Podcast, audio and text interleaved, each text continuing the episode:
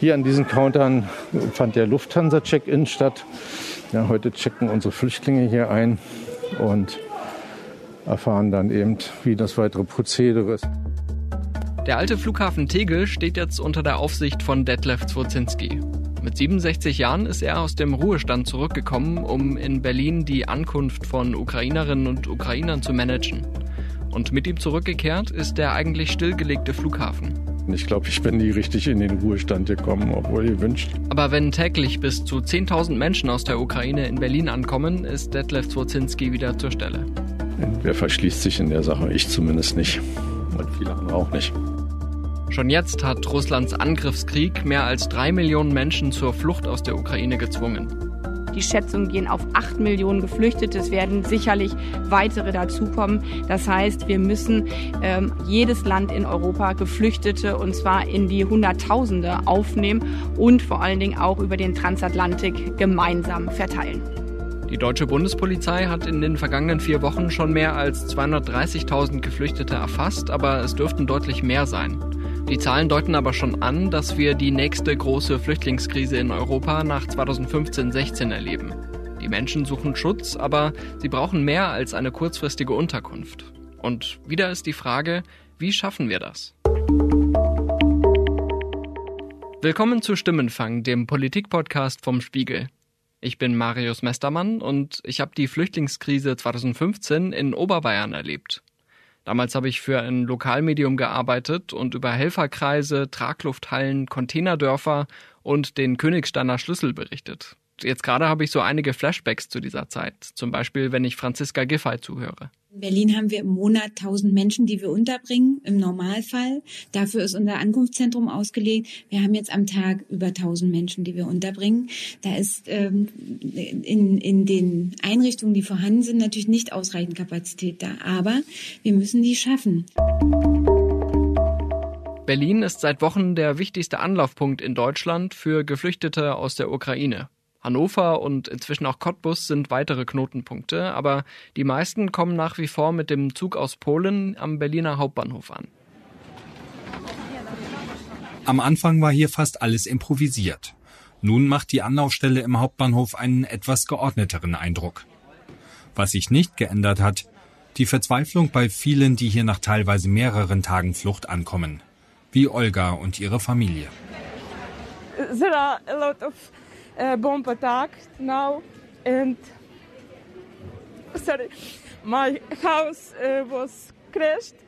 It's so crazy time for us, and I don't understand what's happened. Nach der ersten Orientierung im Untergeschoss geht es entweder sofort weiter zum nächsten Zug oder hinauf in die sogenannte Willkommenshalle vor dem Bahnhof. Im Auftrag des Landes Berlin betreibt die Stadtmission den Sammelpunkt für diejenigen Geflüchteten, die eine Unterkunft in Berlin benötigen. Seit dem Wochenende ist der nächste Halt für die meisten der Flughafen Tegel. Ende 2020 ist TXL außer Betrieb gegangen, zumindest als Flughafen. General Ganwallbrücke. Hier aussteigen zum Impfzentrum. Change here for the vaccination center. Bis heute ist in Terminal C ein Impfzentrum untergebracht. Mit dem Linienbus komme ich bis kurz vor die Auffahrt. Dort steht eine Security-Mitarbeiterin und dirigiert mich weiter zu einem kleinen Shuttlebus. Oben, wo früher die Taxis gehalten haben, werde ich nochmal kontrolliert, zeige meinen Presseausweis und darf dann in die Eingangshalle.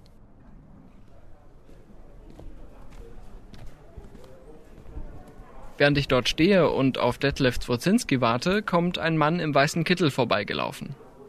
Ich versuche hier äh, krankenhausähnliche Strukturen aufzubauen. Äh, wir haben hier Ankömmlinge, die krank sind, chronisch erkrankt, akut erkrankt, verletzt zum Teil.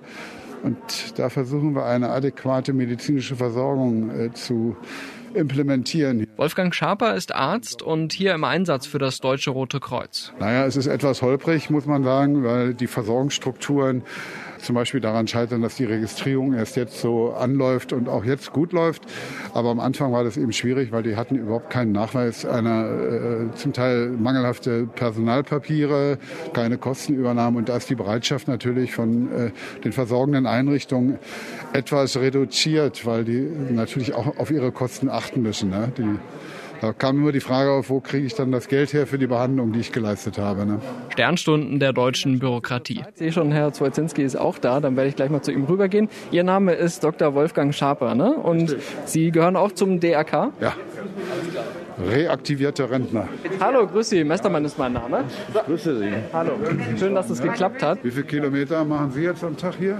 Ich weiß das nicht. Ich ziehe bloß immer sehr gute Schuhe an. Im alten Flughafen sind die Wege ziemlich weit, aber dafür ist natürlich auch viel Platz für die Geflüchteten.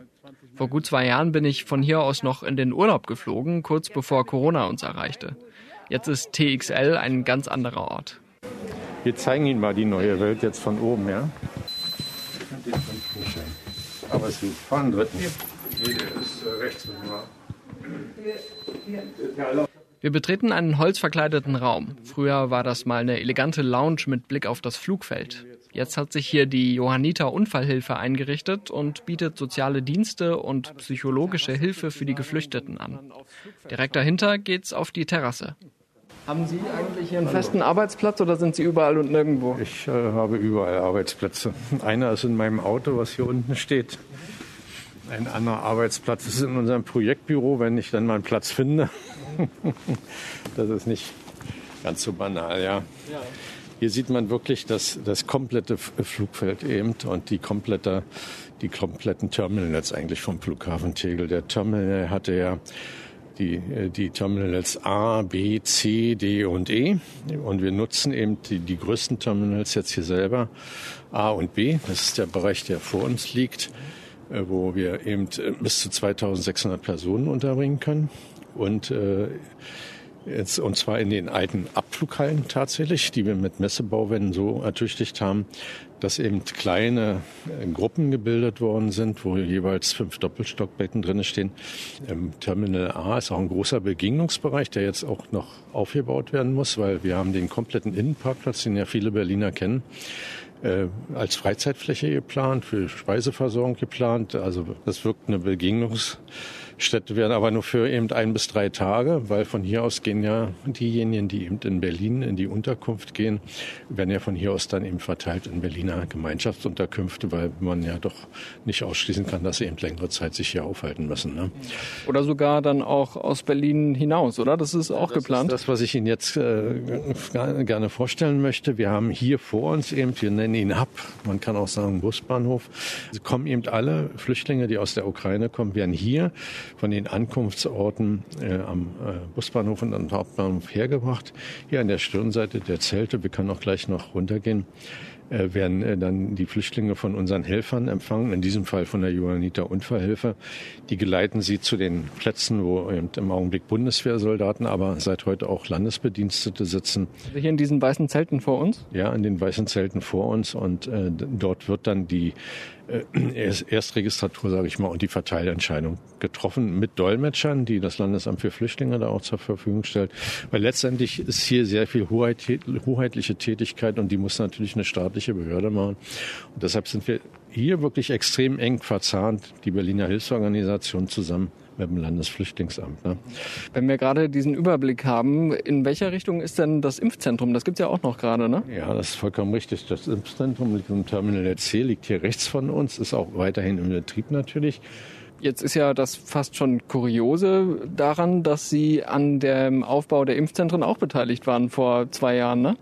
Ja, ja, also nicht nur das. Ich bin ja inzwischen schon ein bisschen älter. Ich habe so das ein oder andere Projekt gemacht. Man kann sogar noch weiter zurückgehen. Ich habe äh, 2014, 15 die ersten sechs Containerdörfer für Berlin aufgebaut, die heute noch Maßstab sind, die immer wieder eröffnet werden, wenn dann Nöte sind. Ne? Also wir haben sie eigentlich für zwei Jahre gebaut. Sie sind heute noch im Betrieb. Sie funktionieren noch gut.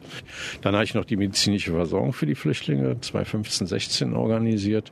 Ja, und dann eben ähm, im November 2020 ja, 2020 muss man mal überlegen, die Zeit ist so schnelllebig, dann äh, für sechs Monate den Betrieb der Berliner Impfzentren aufgebaut. Ja.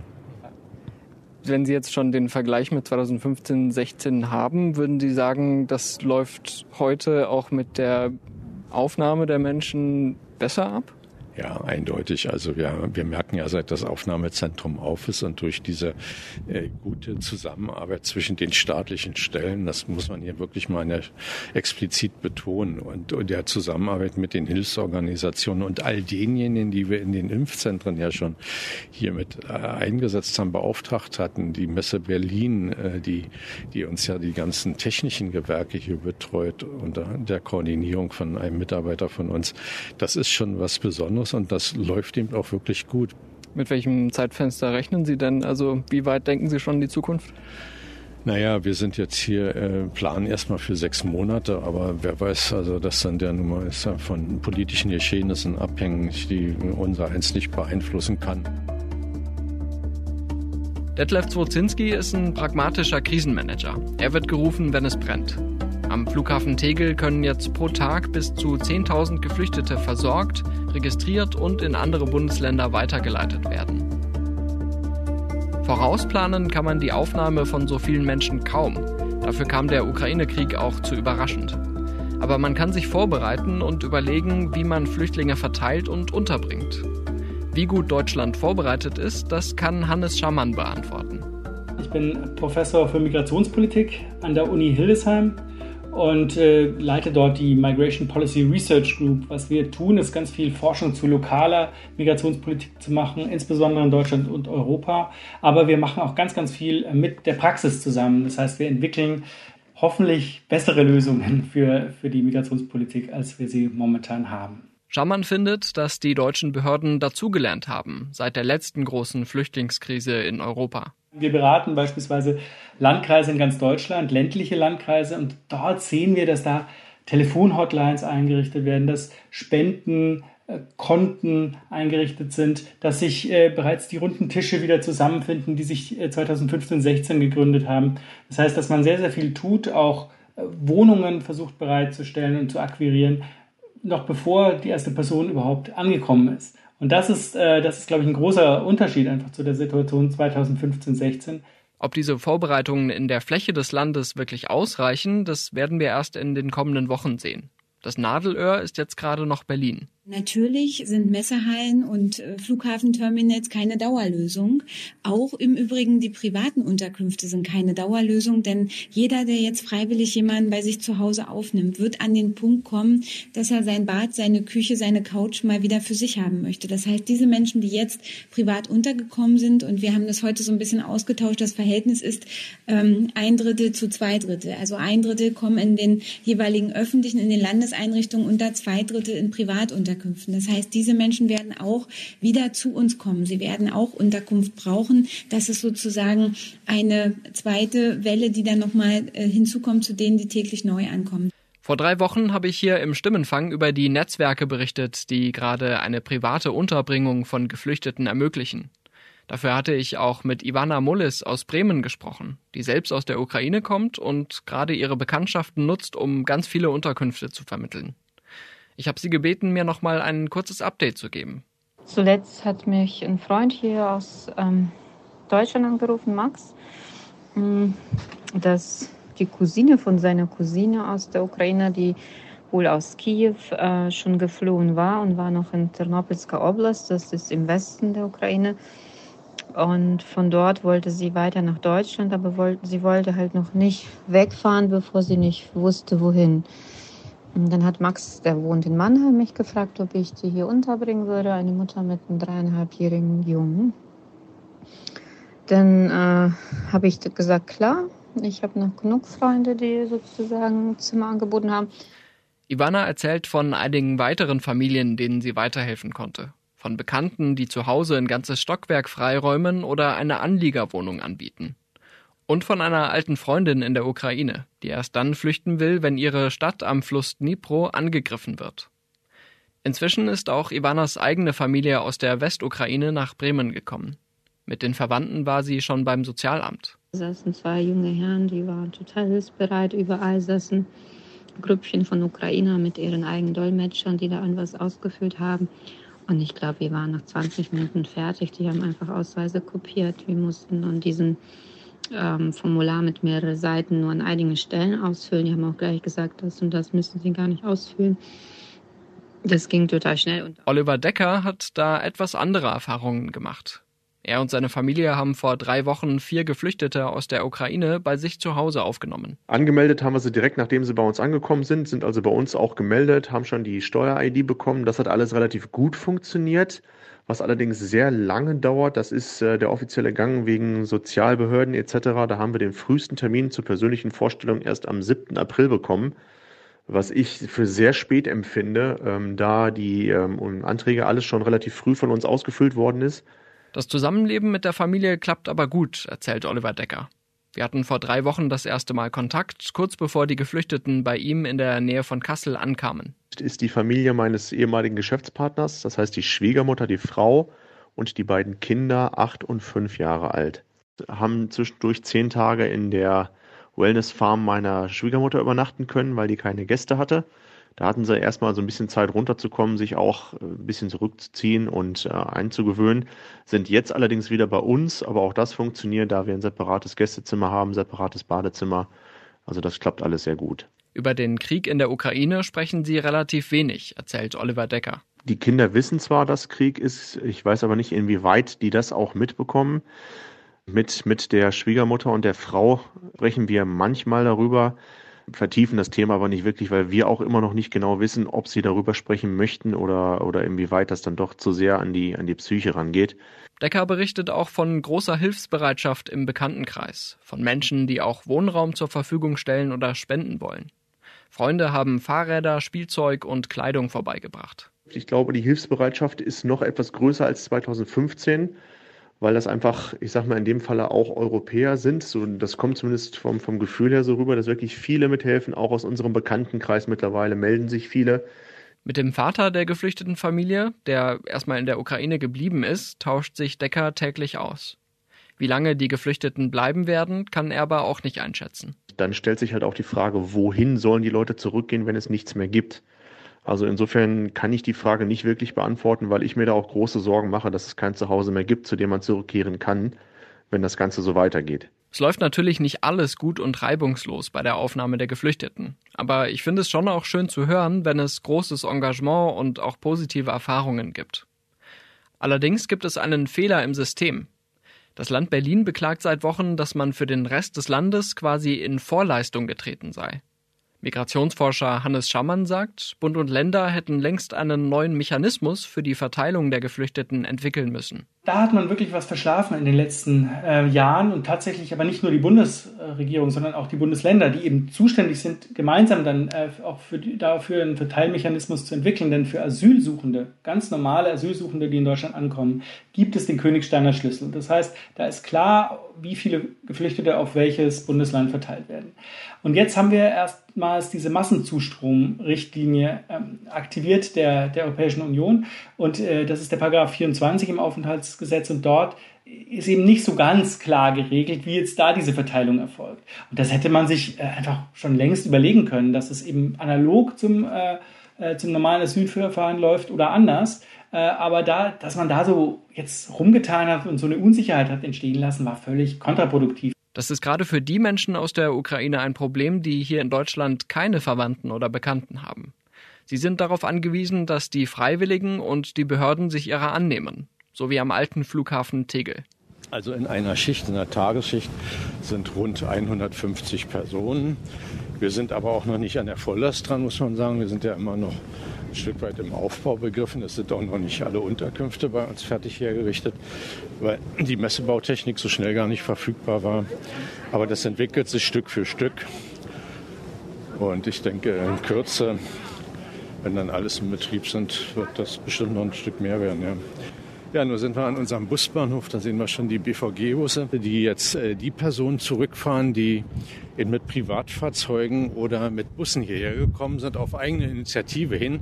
Aber auch sie durchlaufen hier das Verfahren, kriegen die Verteilungsentscheidung und fahren dann eben nur mit einem privaten Pkw oder mit dem gescharterten Bus in die Richtung, in, in die dann gefahren werden soll. Ne? Und auf der anderen Seite eben hier links vor uns dann die Reisebusse, die eben äh, einen bestimmten Zielort haben. Und wo wir dann jetzt, hier sind schon hier vorne, den, der erste Bus, das wird, glaube ich, gerade belegt. Ich sehe da vorne auch lauter Stofftiere, glaube ich. Das ist schon gut vorbereitet, der Bus. Ja, Stofftiere haben wir hier, glaube ich, sehr viele. Ich sehe sie an allen Ecken und Enden bereitstehen für die Kinder. Ähm, ja, der fährt dann in Kürze los. Ne? Und jetzt gehen wir am besten mal in den Wartebereich. Jetzt gehen wir den Weg so ein bisschen von hinten ab, aber egal. Äh, aus dem Wartebereich werden eben herausgeführt. Hier sehen Sie schon die Helfer der Johanniter, alle bei uns mit der farblichen Markierung nicht. Bestimmte Funktionen haben bestimmte Farbwesten. Diese Zelte, die hat man ja nicht mal eben im Schuppen liegen. Von wem kommen die denn? Doch, ich glaube, die lagen im Schuppen, die lagen beim Schaustellerverband. Es gab keine Zelte und irgendeiner hatte dann die Idee, beim Schaustellerverband anzurufen. Und äh, da gab es dann die Zelte und die sind 24 Stunden rund um die Uhr aufgebaut worden. Das ist wirklich äh, beachtlich und ähm, dann vom TÜV abgenommen worden. Ich glaube, zwei, drei Tage hat es gedauert. Und da ist Material bewegt worden, unglaublich. Ich habe gehört, das waren äh, 300 Tonnen. Jetzt sehen wir schon die ersten Menschen, die hier diesen Wartebereich verlassen, quasi mit wenigen Tüten oder Koffern. Also viel haben die Menschen nicht dabei, wenn sie hier ankommen. Ne? Nein, sie sind auf der Flucht. Das sollten wir uns immer vergegenwärtigen. Wir sehen hier eben auch äh, Personen, die in Rollstühlen sitzen. Nicht selten, muss ich ehrlich sagen. Es sind immer wieder auch Haustiere dabei natürlich. Ne? Und das ist für, für alle, die hier arbeiten, schon was Besonderes. Hier ein Buggy mit zwei Kindern drin. Ne? Das, ist, das sind Bilder, die man äh, einfach auch im Gedächtnis behält. Ne? Und ich meine, all die Menschen, die hier arbeiten, die haben vor einer Woche noch was vollkommen anderes getan. Nicht? Wir haben sie jetzt angestellt und äh, haben sie eingewiesen. Für welchen Zeitraum sind die Menschen hier angestellt? Äh, die auch dann für sechs Monate, weil wir ja von, äh, im Augenblick von sechs Monaten ausgehen. Ne? Mhm. Ja. ja, eine gewisse Perspektive muss man bieten. Ne? Das ist, äh, äh, wir haben ja einen professionellen Betrieb aufgebaut und wenn man mal diese, dieses ganze Areal sieht, dann weiß man auch, was dahinter steht. Das ist eben ein professioneller Betrieb. Ne? Und deshalb, da muss man auch äh, den Menschen das angemessene Geld zahlen und auch einen vernünftigen Vertrag bieten. Ne? Hm? Aber ja, das sind ja auch Strukturen, ohne die es nicht geht am Ende, ne? Also nein, nein, also es hat ja noch nie in Berlin jemand so ein großes Aufnahmezentrum aufgebaut, nicht? Äh, aber wir können jetzt gerne in den Wartebereich reingehen, dass Sie mal einen Eindruck kriegen. Soll ich mal den Schwung? Ja, nimm mal. Sind das tatsächlich die Stühle aus dem alten Flughafen, die hier ja. zu sehen sind? Ja, hier sind die Stühle aus dem alten Flughafen. Natürlich nutzen wir das Material, was da ist. Ach, hinten ist noch wichtig, wir haben natürlich auch Catering-Versorgung. Hier, wer jetzt hier eine lange Busfahrt vor sich hat, soll hier auch äh, ein Paket mitkriegen und was zu trinken natürlich mitkriegen. Davon wird rege Gebrauch gemacht. Äh, zu hungern braucht hier keiner. Und ja, wie gesagt, im Augenblick ist nicht ganz so voll, aber heute früh vor zwei, drei Stunden oder so war hier richtig Leben drin. Das ist immer wechselnd. Ne? Haben Sie öfter Gelegenheit, auch mit den Menschen ins Gespräch zu kommen? Ja, na, wenn Dolmetscher dabei ist schon. Das Problem ist, die Verständigung auf Englisch ist, ist schwierig, manchmal überhaupt nicht möglich. Und äh, deshalb ist es schwierig, aber hier reicht ja auch mal eine Geste. Ne? Also ich gehe schon zu den Menschen, äh, fasse einem auf die Schulter oder so. Das ist einfach auch mir ein Bedürfnis und ja, das reicht auch häufig. Man tauscht dann nur ein Lächeln aus. Ne? Das ist wirklich genug. So, hier sieht man äh, unsere Tafel. Ich gucke mal, ich will jetzt keinen groß stören hier, aber wir schauen mal ran, ob wir, sehen. Also wir sehen hier schon, äh, eins ist die Berlin, die sind also diejenigen, die hier bleiben. Heute scheint es also nach Schweinfurt, Bad Reichenhall, Neu-Ulm, Bangenbach und Rosenhain und Bad Kissing gegangen zu sein. Sie können jetzt nach Bamberg, ne? Also Bamberg. Und hier ist jetzt eben äh, das zweite Zelt, wo heute registriert wird. Und hier sehen Sie schon, wir haben eine, denke ich, ruhige Atmosphäre, eine geschäftsmäßige Atmosphäre, aber keine Aufregung drin. Ich sehe auch sofort schon, da stechen die Bundeswehruniformen heraus. Also bestimmt ein Dutzend, was ich so auf den ersten Blick sehe. Wie viele Soldaten sind hier gerade im Einsatz? Heute weiß ich es nicht, aber es sind insgesamt 80 fürs Land Berlin zugesagt. Und ich denke, die arbeiten jetzt rund um die Uhr in zwei Schichten, sodass ich davon ausgehe, dass sie heute 40 in dieser Schicht da sind und sie nachher wechseln werden. Das hat den großen Vorteil, sie kann immer schnell starten. Es kommen ja jetzt auch Landesbedienste ab heute hierher. Das hat eben ein, zwei Tage länger gedauert. Wenn man die Bundeswehr anfordert, das sind einfach Einsatzorganisationen, wie die Hilfsorganisationen auch, dann hat man immer einen gewissen Zeitvorteil und den hat das Land Berlin hier natürlich genutzt. Also man sieht hier auf jeden Fall eine sehr weitläufige Halle, wo quasi an jedem Platz ein Bildschirm, ein Rechner und ein Drucker steht. Und da werden die Menschen dann erfasst und äh, weitergeleitet. Also auch hier viele Menschen, die gerade mal ein paar Taschen mit sich tragen, manche Plastiktüten oder Lidl-Taschen, andere zumindest Koffer. Und ähm, ja, es sind tatsächlich vor allem Frauen, einige Kinder, auch ältere Menschen. Dann sind wir auch schon wieder raus aus dem Zelt und gehen zurück zum Flughafengebäude, sowie die Menschen, die dort ein bis drei Tage verbringen werden. Wir sind zurück in der Eingangshalle des Flughafens, wo die alte Infrastruktur plötzlich wieder einen Nutzen hat. Hier an diesen Countern fand der Lufthansa-Check-In statt. Ja, heute checken unsere Flüchtlinge hier ein und erfahren dann eben, wie das weitere Prozedere ist. Wir haben Merkblätter natürlich vorbereitet. Hier ist auch immer wieder Sprachmittlung, wenn es notwendig ist, wird herangezogen. Ne? Und dann geht es von hier aus direkt in die Unterkunft, die wir jetzt nur von außen anschauen und nicht hineingehen, weil wir wollen die Flüchtlinge hier an der Stelle natürlich schützen. Und im äh, alten Terminal B hier war, der war ja früher immer voll. Hier gab es Cafés und Restaurants in dem Bereich. Da sitzt jetzt äh, das BANF, das Bundesamt eben, das die Registrierung der Flüchtlinge komplett durchführt, mit eben auch dem sogenannten Peak-Verfahren, also erkennungsdienstlich äh, kann man bald sagen, mit, äh, mit Fingerabdrücken und so weiter. Das wird hier durchgeführt für diejenigen, die in, in Berlin verbleiben. Ne? also da wird auch sozusagen jede Person lückenlos äh, kontrolliert. Ja, da wird jede Person lückenlos äh, kontrolliert. Und wir, wir haben eben auch eine eigene Kinderbetreuung, die in diesem Fall auch vom Deutschen Roten Kreuz betrieben wird. Und äh, ja, im Augenblick ist nicht ganz so viel los, aber ich habe den Raum schon richtig voll gesehen. Es ist eine Ausnahmesituation. Für die Geflüchteten, für die Behörden, für die Helferinnen und Helfer. Migrationsforscher Hannes Schammann sagt, ohne die zivilgesellschaftliche Unterstützung seien solche Krisen nicht zu schaffen. Dass das so schnell funktioniert, ist ein, ist ein gutes Zeichen. Und was diesmal auch selbst von Bundesseite besser funktioniert hat, ist, dass man ähm, gleich dieses Portal eingerichtet hat, Germany for Ukraine, äh, wo man Informationen auf Deutsch, Ukrainisch, Russisch und Englisch bereitgestellt hat, äh, die so einfach mal Grundinformationen fürs Ankommen in Deutschland, auch rechtliche Informationen, das hat es 2015, 16 nicht gegeben. Wäre mal gut gewesen. Aber das gab es das, das gab's damals nicht. Da hat man gelernt, ganz eindeutig. Die größte Herausforderung steht aber wohl noch bevor. Wenn wir wirklich eine Million Menschen nach Deutschland äh, bekommen, äh, dann werden die äh, breit verteilt werden. Das heißt, es werden auch ländliche Landkreise, kleinere Kommunen, Dörfer ähm, wieder Geflüchtete aufnehmen. Und dann ist natürlich die Frage, äh, wer kommt wohin? Nicht jede äh, Lebenssituation passt in jeden äh, lokalen Kontext rein wenn jemand studieren möchte, ein Studium fortsetzen möchte, braucht man was anderes als vielleicht eine, eine Familie, die, ähm, die Platz für Kinder sozusagen äh, braucht. Das sind, das sind unterschiedliche Lebenssituationen, die wir hier haben. Schamann und sein Team arbeiten selbst an einer Lösung für dieses Problem.